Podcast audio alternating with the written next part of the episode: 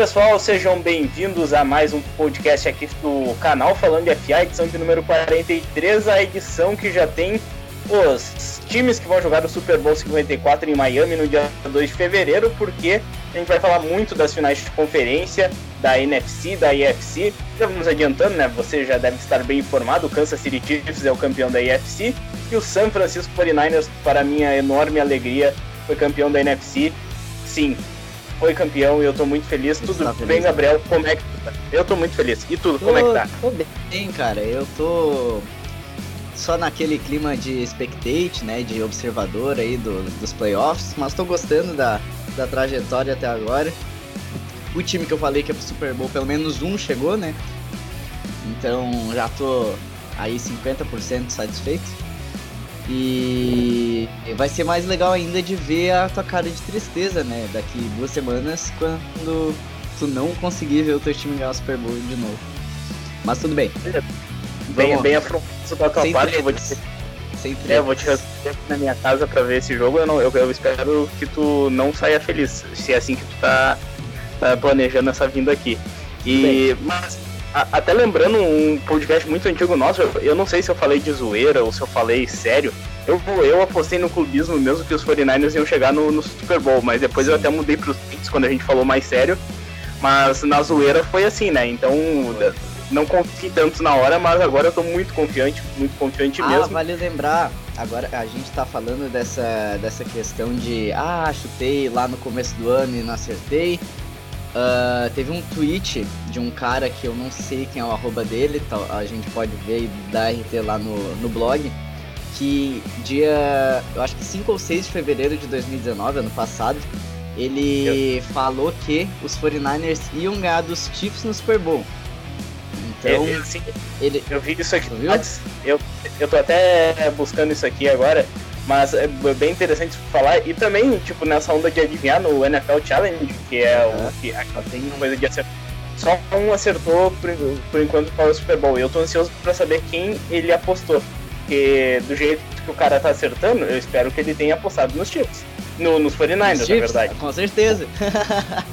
eu, eu, espero que não tenha sido nos Chiefs. Então tá. É, não, com certeza até tava. Até me surpreendi que alguém tenha conseguido imaginar todo esse cenário nos playoffs, mas tudo bem. Isso daí não é nem saber do esporte, isso daí é um chute totalmente dado que acaba acertando. Tipo, Eu acho que foi que... na brincadeira e aí acabou dando certo. É, é, esse, esse tweet até que tu mencionou, o le, arroba Leigadão lá, que é um, um perfil bem grande até no Twitter, falou assim que o Atlanta Falcons ia ganhar o Super Bowl e daí um uhum. outro perfil, eu acho que vai ser uh, San Francisco 49ers e Kansas City Chiefs. E daí o cara tá acertando por acertou e vamos ver se ele vai acertar quem vai ser o campeão. Então a gente vai falar dessas decisões de conferência e vai falar muito também sobre o Pro Bowl, que teve algumas mudanças. E só para você ficar antenado, na próxima semana de podcast, daí sim a gente vai trazer toda a prévia do Super Bowl 54 Miami então não perde o programa de hoje, vai estar bem legal.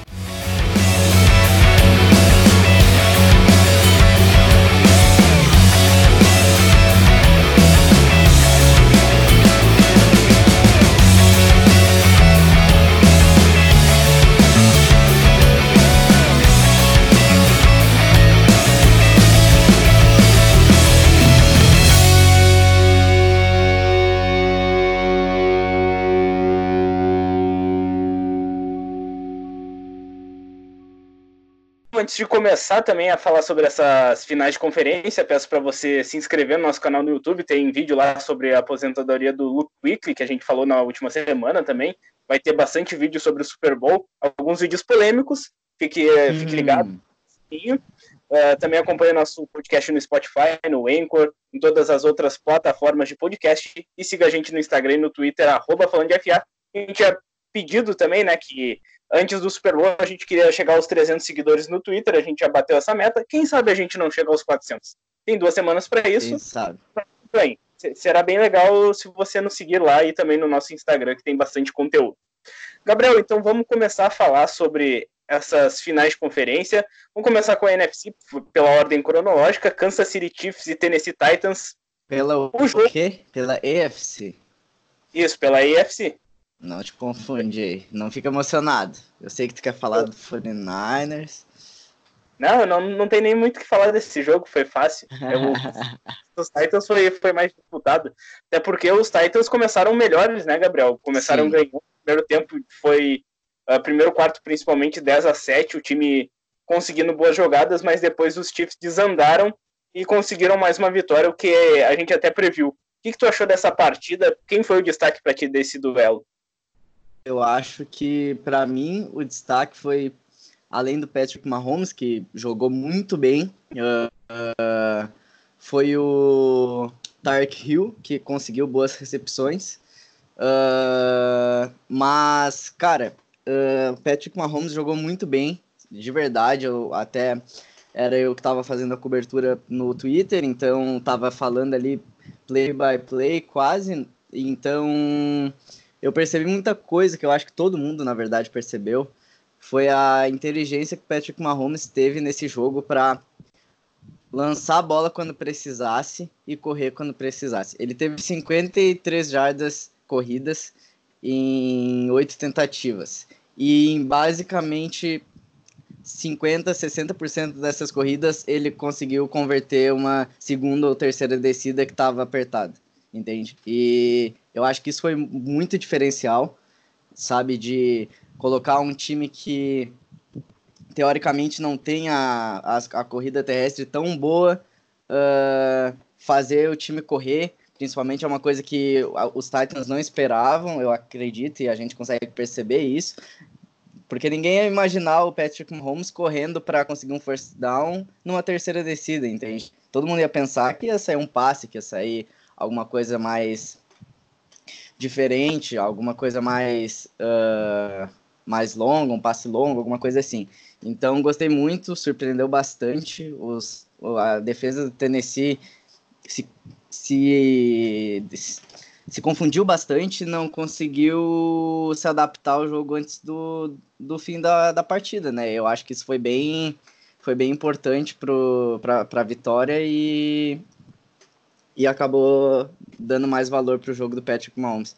Que, aliás, eu vi um tweet falando que uh, era um absurdo achar que ele, que ele tá no caminho para MVP, para MVP não, desculpa, para GOAT, né, para Greatest of All Time.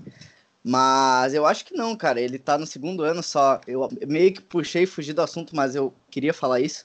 Que ele tá no segundo ano dele já tá no Super Bowl, né? Terceiro, mas é o segundo nos playoffs, teoricamente, né? Então, é primeiro... ele, Oi? no primeiro ele jogou um jogo, né? Isso, só o último jogo da temporada. Exato. Então, teoricamente, é o segundo ano, teoricamente não, é precisamente é o segundo ano dele nos playoffs. Então, já tá no Super Bowl é uma coisa que pouca gente consegue, sabe? E pegar, conseguir o MVP no primeiro ano dele como titular e no segundo ano dele ir pro Super Bowl. Então, acho que isso é uma coisa que ninguém, pouca gente conseguiu. O Damarino conseguiu, né? E mais outro jogador que eu não lembro quem. Então, ele tem muito caminho pela frente. Eu acho que ele tem muita chance de ser um GOAT no futuro, quem sabe? Se conseguir mais Super Bowls que o Tom Brady. É, ele, ele é, é boa essa discussão, tipo, em segundo ano dele como titular mesmo, trazer essa discussão, porque a, a, gente vê como ele é promissor e como ele tem capacidade. Primeiro ano ele perde na final de conferência para o Tom Brady, agora nessa temporada ele consegue conduzindo muito bem o time, o ataque ele conduziu de uma maneira fantástica mesmo. Sim. Tu destacou o Tyreek Hill, que é uma bola de segurança, um do top 5 wide receivers, na minha opinião, atualmente. Sim. E o Sammy Watkins, que não estava jogando muito bem, não, fazia muito tempo que ele não passava das 100 jardas, conseguiu 114 e um touchdown também, então é preciso que ele apareça também, porque nem sempre o Travis Kelsey e o Tyreek Hill vão estar Sim. livres, então ele tem que aparecer.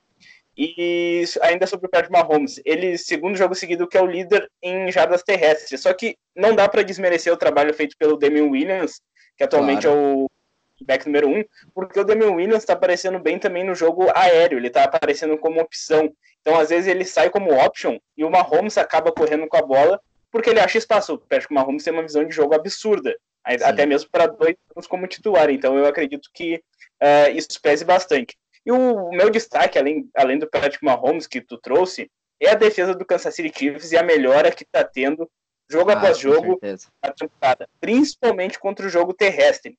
A defesa uhum. do Kansas City conseguiu limitar o Derrick Henry para 69 jardas. Ele tinha passado de 180 nas duas últimas partidas. Sim. Então só por isso a gente já sabe que foi um absurdo, né, Gabriel? Foi 19 um tentativas, né? Isso, é, e, e, e, como o jogo terrestre não estava entrando, o, o, Ryan Tannehill teve que correr mais com a bola, teve que lançar mais a bola. Ele Sim. tinha lançado. E o Corey, Davis per... o Corey Davis perdeu muita, muito embate, assim, 1x1, né? Não conseguiu uh, ganhar na, na disputa. E eu acho que isso foi valeu bastante para os Chiefs, para a defesa dos Chiefs, só complementando aí a tua teu comentário. Isso, porque a sequência Chiefs foi algo que evoluiu bastante. O Bechal Brillan, que é o, um dos principais defensive backs, ele é o cornerback, ele tá marcando muito bem nesse 1x1. O Tyron Matthew e o Daniel Sorensen, que é a dupla de safeties, também tá conseguindo dar essa cobertura necessária. Eu tô gostando bastante. E os linebackers e a linha defensiva parando esse jogo terrestre também é muito bom. Porque no início da temporada a gente batia muito em cima dessa defesa dos Chiefs, que era uma das Sim. piores. Que tava Acabou tomando... a temporada, né? Sendo uma das piores. Isso. A média de jardas no, na, até a semana 10 era de 138 jardas terrestres seguidas. Agora, nessas últimas partidas, contando dos playoffs, uh, cent, uh, baixou para 91, se eu não me engano. Então, foi um. Baixou muito isso. Então, é muito importante quando isso acontece por um time, ainda mais contra equipes que jogam, focam muito no jogo terrestre. Isso daí já é até uma préviazinha que a gente faz no jogo do, contra, contra os 49ers do Super Bowl jogo terrestre dos 49ers é forte, então essa melhoria ajuda bastante até na questão de confiança. Então, eu queria apontar mais essa questão da defesa dos Chiefs, que uh, ah, para mim melhorou bastante. Ainda tem um pouco a melhorar, tomou pontos meio bobos também. O Tennessee Titans conseguiu abrir uma vantagem ali, só que depois o ataque do, do Kansas City Chiefs acabou mostrando o quão poderoso é, daí fica muito difícil disso acontecer. Uh, os Titans conseguirem reverter isso. E só falando também um pouco do Tennessee Titans, dar os parabéns, né, porque eles eliminaram o New England Patriots e o Baltimore Ravens Sim. e por pouco não com o Kansas City Chiefs. É difícil jogar três partidas fora de casa e chegar no Super Bowl. É muito difícil, é muito raro de acontecer. Então, o que o Tennessee Titans fez foi algo que, tipo, que me impressionou bastante. Não é esperava. Formidável. É formidável esse trabalho do Mike Vrabel. E na próxima temporada eles podem chegar forte, porque vão ter o Ryan Tannehill desde o início podem conseguir ali uma vaga, o título da divisão e jogar jogos em casa, o que é muito importante nos playoffs, e melhorar também um pouco o corpo de recebedores, a questão de, da defesa também, que tem alguns problemas, mas se mostrou também bastante sólida em alguns momentos. Então, esse time do Tennessee Titans promete bastante e não vai uh, ter que buscar um quarterback na próxima temporada com essa questão do Marcos Mariota. Então, é algo que já, já dá uma tranquilidade para o torcedor do Tennessee Titans, que não estava esperando que ia chegar até aí, mas conseguiu chegar e, e não fez feio. Eu, eu não achei que o Tennessee Titans fez feio nesse não. jogo, apesar de. Eu acho que eles conseguiram uh, mostrar alguns aspectos e também mostrar algumas fragilidades do Kansas City Chiefs que Com certeza a comissão técnica dos 49ers está olhando uh, bastante para isso. Tem alguma coisa a acrescentar pra, sobre essa partida, sobre os Titans, os Chiefs, Gabriel? Não, só acrescentar que tu falou que eles não fizeram feio. E realmente não fizeram, porque até o final do jogo, ali, o último quarto, eles estavam bem na, na partida. Foram alguns erros que acabaram uh, dando essa proporção maior para os Chiefs conseguir abrir essa diferença, né? Porque foram um, dois erros que deram a posse de bola para os Chiefs, que não podiam ser cometidos, claro, mas que foram só no último quarto, sabe? O Chiefs, o Andy Reid e o Mahomes conseguiram gastar bastante tempo do relógio no último quarto, e foi, foi isso que ganhou o jogo, porque se não, se não fosse esse último quarto com tanta posse para Kansas, o Tennessee conseguia chegar mais perto ainda. Talvez até empatar o jogo. Não, não sei porque não aconteceu, mas só um palpite. É verdade, isso daí pesou bastante, porque o Andy Reid é uma das grandes mentes ofensivas e a gente vai ter esse duelo muito legal no Super Bowl entre Andy Reid e o Kyle Shanahan. Sim. O Reid um mais, bem mais antigo que o Shanahan, mas o, com ideias também muito inovadoras. Ele é um cara que, apesar da idade, mostra muita coisa nova e Sim. que o Chiefs está sempre mostrando e o Patrick Mahomes é uma ótima arma para executar esse, esses planos de jogos que ele monta. Então, sobre o campeão da, e, da AFC, o Kansas City Chiefs, a gente falou um pouco... faz um tempinho, né? é verdade, faz um tempo. O Kansas City Chiefs que venceu a temporada número 50 da NFL, que foi até o primeiro Super Bowl. E não, não foi o primeiro Super Bowl, foi um dos primeiros Super Bowls, mas venceu a temporada 50. Não, ele, ele foi o primeiro Super Bowl. O Super Bowl 1 foi foi Chiefs e Packers. Ah, é verdade. Mas eles venceram também o, o quarto Super Bowl, se eu não me engano, né? Acho, é, acho que sim, sim. Sim, e daí os 49ers venceram 75 e agora eles vão se enfrentar na temporada 100. Então, tipo, é ironias do destino. E a gente vai falar agora sobre é, é, esse título da NFC, do San Francisco 49ers, sétimo título de conferência. Cara, eu tô muito feliz com isso, tu não tá ligado. Tu não tá ligado.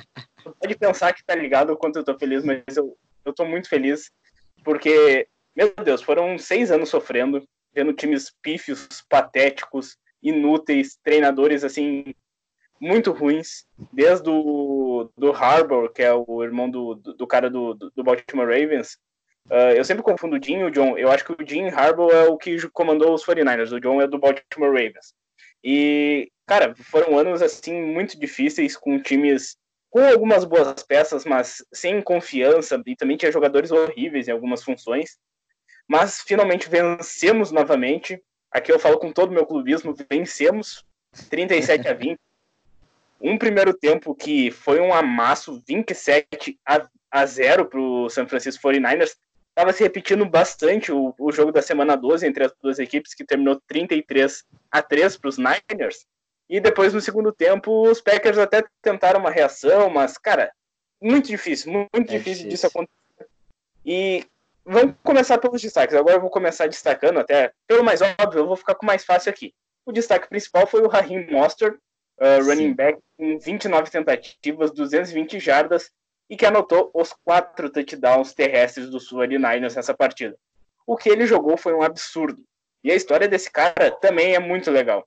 O Mostert, ele não foi draftado, ele passou por muitas equipes, a maioria delas no practice squad, então ele não tinha oportunidades. Dolphins. Até que ele chegou, é, até que ele chegou lá nos 49ers como gunner de times especiais, o que ele exerce até hoje, mesmo sendo o running back número um. E, e, cara, ele mostrou que tem muito talento. Ele, em seis jogadas, pela estatísticas que deu na partida, ele passou de 25 km por hora em seis lances de corrida. Então, quando embala e consegue pegar essa velocidade, é muito difícil parar. Então, ele tá mostrando qualidades que eu gosto bastante em um running back. Não é só aquele cara fortão que vai quebrando tackles. Ele é um cara que Sim. desvia muito bem.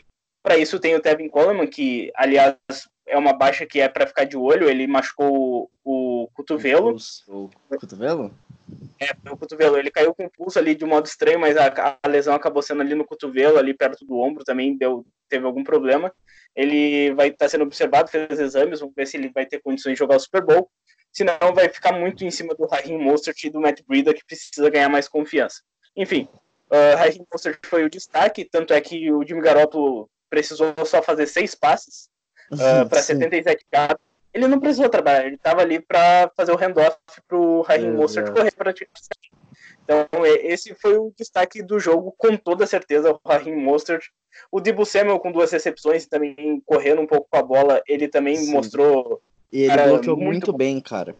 Bloqueou muito bem várias, várias, várias jogadas, várias descidas. A, a, a OL do, do 49ers jogou muito bem também. Tem um lance que a gente também pode tentar da, procurar no Twitter e dar uma RT lá, que foi, no, foi em um dos touchdowns do Raheem Mostert, que a OL inteira e todo mundo abre um corredor assim, ó, fica, fica um corredor inteiro, claro, pro Mostert passar. E ele só vai, sabe? Aquilo ali, olha, eu fiquei com, com um brilho no olho olhando aquele lance, de verdade. Cara, isso que eu, isso que eu ia trazer agora, tu, tu leu minha mente, porque o, o principal desse jogo terrestre não é só o talento do Raheem Mostert. Óbvio que é importante ele atingir essa velocidade, uh, dar os cortes precisos. Mas o que bloqueia esse ataque do San Francisco 49ers é assim, Sim. ó, é de invejar muita gente. E o Debo Samuel é um cara que bloqueia muito bem. O Emmanuel Sanders, até na época dos Broncos, ele já bloqueava muito bem. Sim. Daí tem o George Kittle, que eu vou trazer muito essa discussão. Quem é melhor Tyrant, George Kittle ou Travis Kelce, quando a gente for falar do Super Bowl? Sim. O George Kittle, para mim, ele leva vantagem quando se trata de bloqueio. Cara, ele tava bloqueando o Zadarius Smith como se fosse um, um OL, sabe? O Zadarius Smith é um monstro e ele tava bloqueando de uma maneira impressionante. Outro ponto diferencial desse ataque dos 49ers, o Kyle Yusek, que é o fullback. Ele, além de bloquear muito, ele é um cara que é uma arma também no jogo aéreo. Então, ele apareceu muito mais nesse jogo bloqueando. Mas também é importante ficar de olho nele sempre nesse jogo aéreo, porque ele é o melhor fullback fazendo isso e também bloqueando, ele é um monstro. Então, é, a linha ofensiva, mesmo sem o center titular, mesmo com o miolo da linha não sendo o melhor de toda NFL, eu acho que ele se mostrou muito fundamental nessas corridas e vai, vai ser. Eu tenho total certeza que vai ser isso no Super Bowl, porque o Kyle Shanahan sabe explorar muito isso. Kyle Shanahan, que para mim está uh, sendo um destaque muito grande nesses playoffs, já foi na temporada regular, mas está se mostrando ainda mais um treinador. Gabriel, eu queria que tu falasse um pouco da defesa dos 49ers, que também voltou com tudo, jogou Sim. muito bem. Uh, de, de, quem tu gostaria de falar? Tem muitos nomes que dá para tu falar, pode falar mais de um aí, porque uh, dá para escolher facilmente, pelo menos três nomes que dá para falar fácil quem foi o, os Cara, destaques dessa defesa. Para mim, eu acho que na defesa destaque foi Armstead, Sherman e Mosley, porque os três jogaram muito, muito, muito bem. E, claro, a defesa inteira, né? Uh, conseguiram sacar três vezes o, o Rodgers e interceptar duas, então a defesa jogou muito bem como um todo. E mas a pressão que eles colocaram no Aaron Rodgers foi assim, ó, incrível. Não era só os linebackers, era todo mundo conseguindo ir para cima. E a OL, a OL do, dos Packers não sabia o que fazer, sabe? E isso me deixou, assim, ó, sério, maravilhado de verdade. Uh, o Rodgers vira e volta, soltava a bola pra nada, porque não sabia o que fazer. E. Mas ele conseguiu.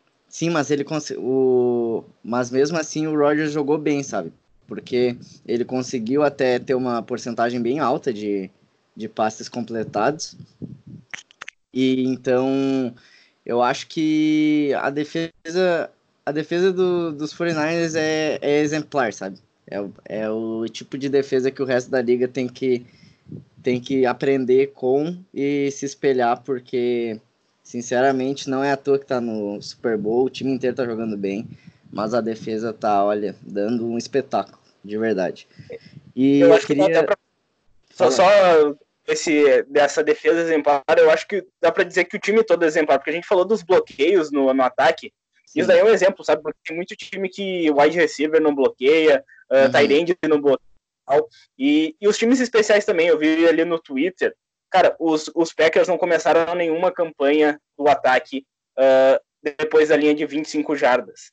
Foi Sim. algo impressionante. O Panther Wishnowski, que é novato, foi draftado uh, entre as sete rodadas, se eu não me engano, foi na Sim, ele conseguiu bons punts, bons uh, kickoffs também, e os times especiais não permitiram nenhum retorno, então uh, o, único retorno que teve foi de oito jardas num punch, então para tu ver como foi forte esses times especiais aí e mostrar que como todo time é exemplar e o, o time todo está compacto para conseguir vencer essas partidas. Agora tu pode continuar o que tu estava falando. Sim, uh, o que eu ia falar é que na, na prévia da, das finais, a gente até comentou, só mudando rapidinho de assunto, voltando no assunto de antes, que a gente, eu pelo menos, achava que ia surgir muito o ataque aéreo do 49ers, e foi, eu acho que ficou muito manjado isso. E justamente por isso que, que veio esse ataque terrestre, sabe? Porque vendo esse vendo o George Kittle sendo a peça principal do time, tendo o Emmanuel Sanders lá no fundo também. Então, acho que ter encaixado o ataque terrestre nesse jogo foi uma surpresa muito grande, muito boa para o time do 49ers. É, e é, eu acho que é algo que vai acontecer sempre, sabe? Até nos outros times, quando o ataque terrestre entra, cara, não tem por que tu ficar passando a bola. A gente viu com o Tennessee Titans isso, não tem por quê. Sim. Porque se o adversário não tá parando, cara, tu vai ficar correndo a vida inteira, se precisar. E vai gastar relógio, vai controlar, vai cansar a defesa, e isso foi importante. E até pelo outro lado, o Aaron Jones não conseguiu correr muito bem com a bola, ele teve um touchdown, a média dele até que foi boa, só que o Aaron Rodgers teve que começar a passar a bola, porque já estava 27 a 0 no primeiro tempo. Segundo tempo, o Rodgers conseguiu jogar melhor, o Devant Adams também, 138 jardas. E teve um lance muito engraçado, que foi quando o, o, o Paulo Antunes e o Everaldo Marques estavam falando sobre o Richard Sherman, que no início do jogo ele até acompanhou o Devant Adams em alguns snaps, saindo do lado esquerdo onde ele costuma ficar. Só que depois ele ficou lá cuidando do lado esquerdo e nenhum passe foi em direção a ele. Daí teve um lance que o Aaron Rodgers conseguiu queimar com o Devante Adams, o Richard Sherman, que foi um lance assim que o Sherman ficou perdido. Só que daí no final do jogo ele foi lá e conseguiu a interceptação e mostrando que ele ainda está jogando em alto nível. E, óbvio, tu falou dos destaques ali, o, o Eric Armstead é um cara que me surpreendeu essa temporada, até porque ele quer um contrato novo, né? Tá no último Sim. ano de calor dele, então é, é importante. Uh, o Emmanuel Mosley, que tu falou também, ganhou a posição do Aquelo Interspoon, que estava jogando mal, conseguiu interceptação também, então importante isso para a moral dele. Ele que é um cara também foi escolhido uh, fundo de draft, então é importante isso. Uh, outro cara que também, assim, o que está me surpreendendo é o Greenlaw, que foi escolha de quinta rodada, linebacker, que para mim é ser jogador só de times especiais. Hoje, hoje ele forma uma, um trio muito legal com o Fred Warner e com o Alexander, que voltou bem da lesão dele. Então, cara, Sim. essa defesa, assim, ó, é, é muito linda de ver. O Kawan Williams, uh, que é o Nickelback, teve uma blitz que ele forçou um fumble no Aaron Rodgers também, foi muito bonita. Uh, ele foi o líder praticamente de tackles uh, solo do time, então sete tackles, mostrando que cornerback não é só para marcar passe, para parar a corrida. Ele... Exatamente. Ele tem cornerback com nojinho de bater, né? A gente já viu muito cornerback de bater. Muito, muito, muito. É, então é importante isso quando tem cornerback que sabe bater, porque demonstra respeito e até os, os recebedores vão, vão com mais calma em cima, porque não é, não é bem assim que funciona, o, o bicho é brabo também.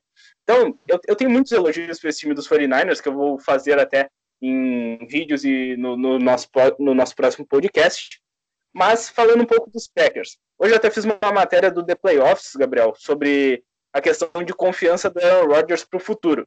Porque pensando no início da temporada, a gente não falou que os Packers iam longe assim. A gente falou que tinha um time forte, um time com algumas peças novas, principalmente na defesa, e que poderia fazer algum barulho. Então, chegar Sim. numa final de conferência. E sobre esse futuro dos Packers, eu acredito que o Aaron Rodgers, mesmo com 36 anos que ele tem hoje, chegar nos playoffs na próxima temporada vai ter 37. Eu acho que ele ainda é um cara capaz de conduzir o time ele mostrou isso, apesar das duas interceptações, que o braço dele tá bom, a visão de jogo dele tá boa. Ele tem que largar a bola um pouco mais rápido, às vezes, é verdade, ainda mais que a movimentação dele tá ficando mais precária. Mas o Green Bay Packers tem um futuro que eu acho bastante promissor. Se draftar alguns wide receivers, aqui, principalmente com a escolha de primeira rodada, é um time que pode dar mais trabalho, tirar um pouco o peso do Devant Adams, conseguir um tight end melhor que o Jimmy Graham, que, que ele já falar se tu não falasse, porque bah, o Graham tá, olha, produzindo quase nada, basicamente, mas... Sim, para ser o tight principal, tinha que aparecer mais, sabe? Ainda mais Sim. em um jogo como esse. Tudo bem, ele já jogou muito bem na NFL, só que atualmente ele não, não, não serve mais tanto para ser o número um. Eu acho que os Packers merecem um Tyrande de maior nome, de mais qualidade. Então a gente pode ver isso já nas próximas temporadas. Então o Green Bay Packers, torcedores dos Packers estão me ouvindo.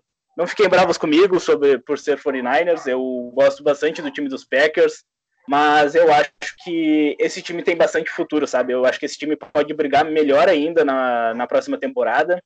Eu acho que esse uhum. time pode estar assim, no Super Bowl mas precisa fazer algumas mudanças e o Steph provavelmente tá, tá, bem, tá bem ligado nisso. E só um outro adendo sobre os Packers, né? O Matt LaFleur, com sua primeira temporada de head coach já chegando lá, mostrando uma boa desenvoltura com o Aaron Rodgers, que tende a melhorar ainda mais. Então eu acho que essa dupla head coach e quarterback é importante. O Aaron Rodgers até disse em entrevista depois do jogo que tá mais feliz, uh, parece que voltou a ter felicidade em jogar, sabe? Então, importante isso. Porque ele tava, tava com umas treta lá com o Mike McCarthy, né? Então, a gente, a gente sempre fica ligado nisso. Então é, é importante para o torcedor do Green Bay Packers não desanimar com isso, porque era um jogo muito difícil de vencer. São Francisco 49ers é, é uma equipe que vem batendo todo mundo e dificilmente perde jogos assim, uh, e se perde é por muito pouco. Então a gente viu bastante isso durante a toda a temporada. Tem mais alguma coisa para falar sobre esse jogo, Gabriel? Sobre os Packers, sobre os 49ers? Cara, eu não tenho, sinceramente. Acho que foi são assuntos encerrados. Gostei muito da partida. Acabei no final tava tão cansado que no, no na metade do último quarto eu já eu dormi, para ser sincero. Então não vi a festinha que foi feita depois, mas mas gostei da partida, até onde eu vi. E bola pra frente, né? Agora é hora do Super Bowl, hora do Pro Bowl. Ver o que, que vai rolar.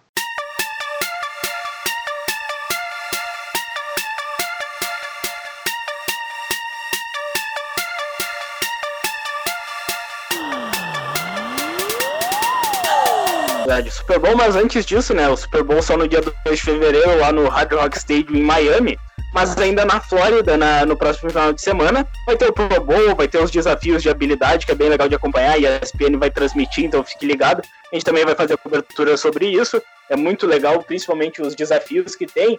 E agora o nosso próximo assunto até mesmo é o Pro Bowl, porque com o título da AFC conquistado pelos Chiefs contra os Titans, uh, os atletas do Kansas City Chiefs não vão compareceu ao Jogo das Estrelas, ao Pro Bowl, e foram cinco jogadores que tinham sido eleitos para o Pro Bowl. O Patrick Mahomes, quarterback, o wide receiver Tyreek Hill, o tight o Travis Kelsey, o defensive end o Frank Clark e o defensive tackle o Chris Jones. Então, cinco jogadores que são pilares desses times, com certeza. E no lugar deles, vai ter alguns jogadores dos Titans que vão para fora e não vão para o Super Bowl. Que é o quarterback o Ryan Tannehill, que para mim foi muito merecido essa escolha principalmente pela reta final dele. O defensive tackle Gerald Cousy. Uh, e além disso, vamos ter uh, o Jack Doyle, do Indianapolis Colts, que é o Tyrande. O Josh Allen vai entrar no lugar do Frank Clark, ele que é defensive end, que é novato do Jacksonville Jaguars. E o DJ Chark, também do Jacksonville Jaguars, vai substituir o Tyreek Hill. São dois jogadores do Jacksonville Jaguars que até me, me deixam assim. Como assim? O, o, o Josh Allen eu entendo, sabe? O Josh Allen fez uma temporada de calor muito boa. Só que o DJ Chark eu não, não achei tudo isso. Eu acho que teria algum outro jogador que poderia substituir, né, Gabriel? Ah, cara, pra ser sincero, do fundo do meu coração, Pro Bowl pra mim é Varsa e pode ir até o pior de todos que eu vou rir, eu vou gostar. Então. Então eu tô bem satisfeito, sinceramente. Não tô nem preocupado. Mas tu, tu acha que o Garrett Bowles poderia ir pro Pro Bowl? Eu acho, cara. Vai Garrett Bowles, vai todo mundo, sabe? Bota lá, daí sofre um. Não, brincadeira, não vou desejar mal pro Garrett Bowles. Só uma rescisão, se ele quiser. Mas. Tudo bem. A tua Agora... torcida mesmo é que ele seja trocado, né? É, exato. O que não vai acontecer, provavelmente. Exato. E da NFC ainda não saíram os, os substitutos dos jogadores dos 49ers, que são quatro: o George Kittle, o Richard Sherman, o Kyle Yusek e o Nick Bosa. O único que eu acho que eu sei que vai ser substituído pelo Kyle, o Kyle Yusek vai ser substituído é o CJ Hand, do Minnesota Vikings, que é um bom fullback também. Se, se, eu não me engano, ele não foi eleito, então provavelmente ele vai no lugar do Kyle Yusek. E os outros a gente vai anunciar ali no nosso Twitter, no arroba falando de FA que daí quando sair você confere tudo ali. Então, o Gabriel falou bem.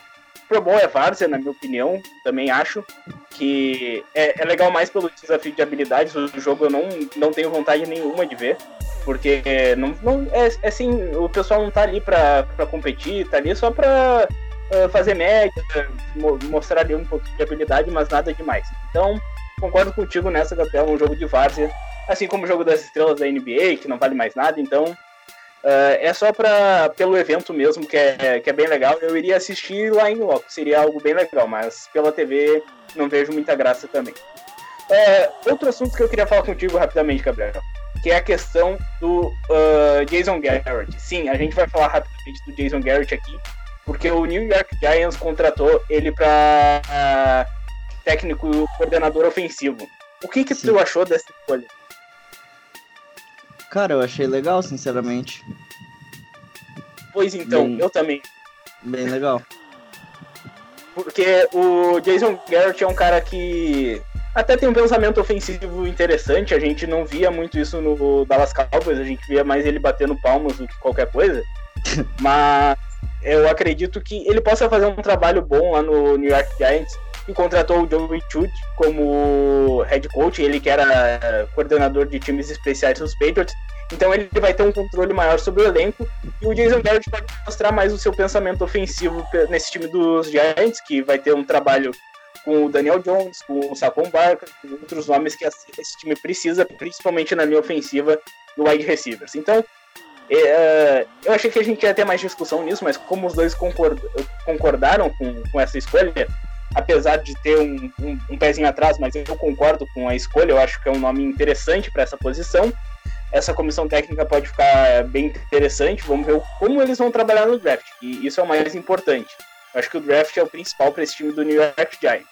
Enfim, Gabriel, uh, muito obrigado por mais um podcast. Uh, falamos dessas finais de conferência. Foi um podcast que é, é triste porque a gente vai, tá chegando, tá acabando, né? Só tem mais um jogo valendo mesmo. Né? Depois é só em setembro. Mas foi uma é, temporada bem, bem legal de acompanhar, né? Foi. Cara, eu gostei, sinceramente. Várias reviravoltas. E uma coisa que eu tava vendo, tadinho do Patrick Mahomes, que foi esquecido durante a temporada inteira para ser lembrado só agora no final dela, sendo MVP.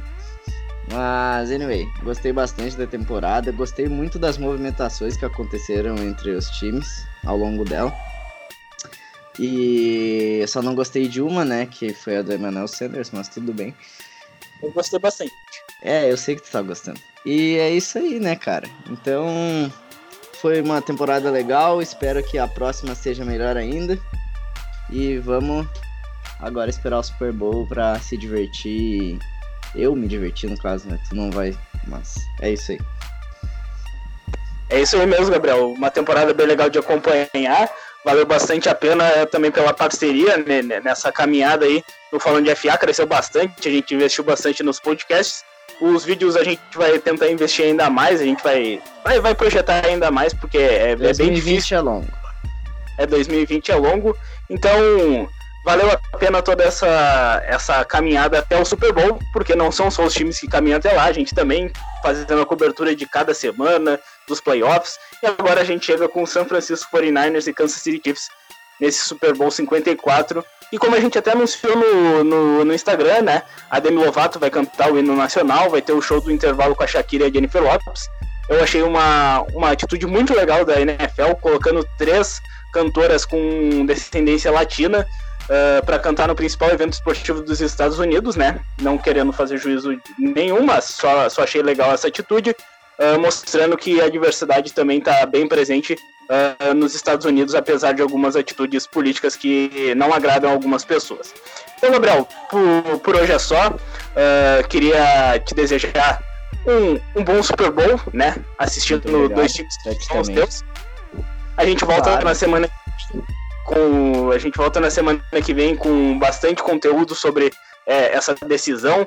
Vai ter convidado com a gente, vai ter bastante coisa bem interessante para a gente falar desse Super Bowl 54 que finalmente chegou no dia 2 de fevereiro. Até a próxima aí, tchau!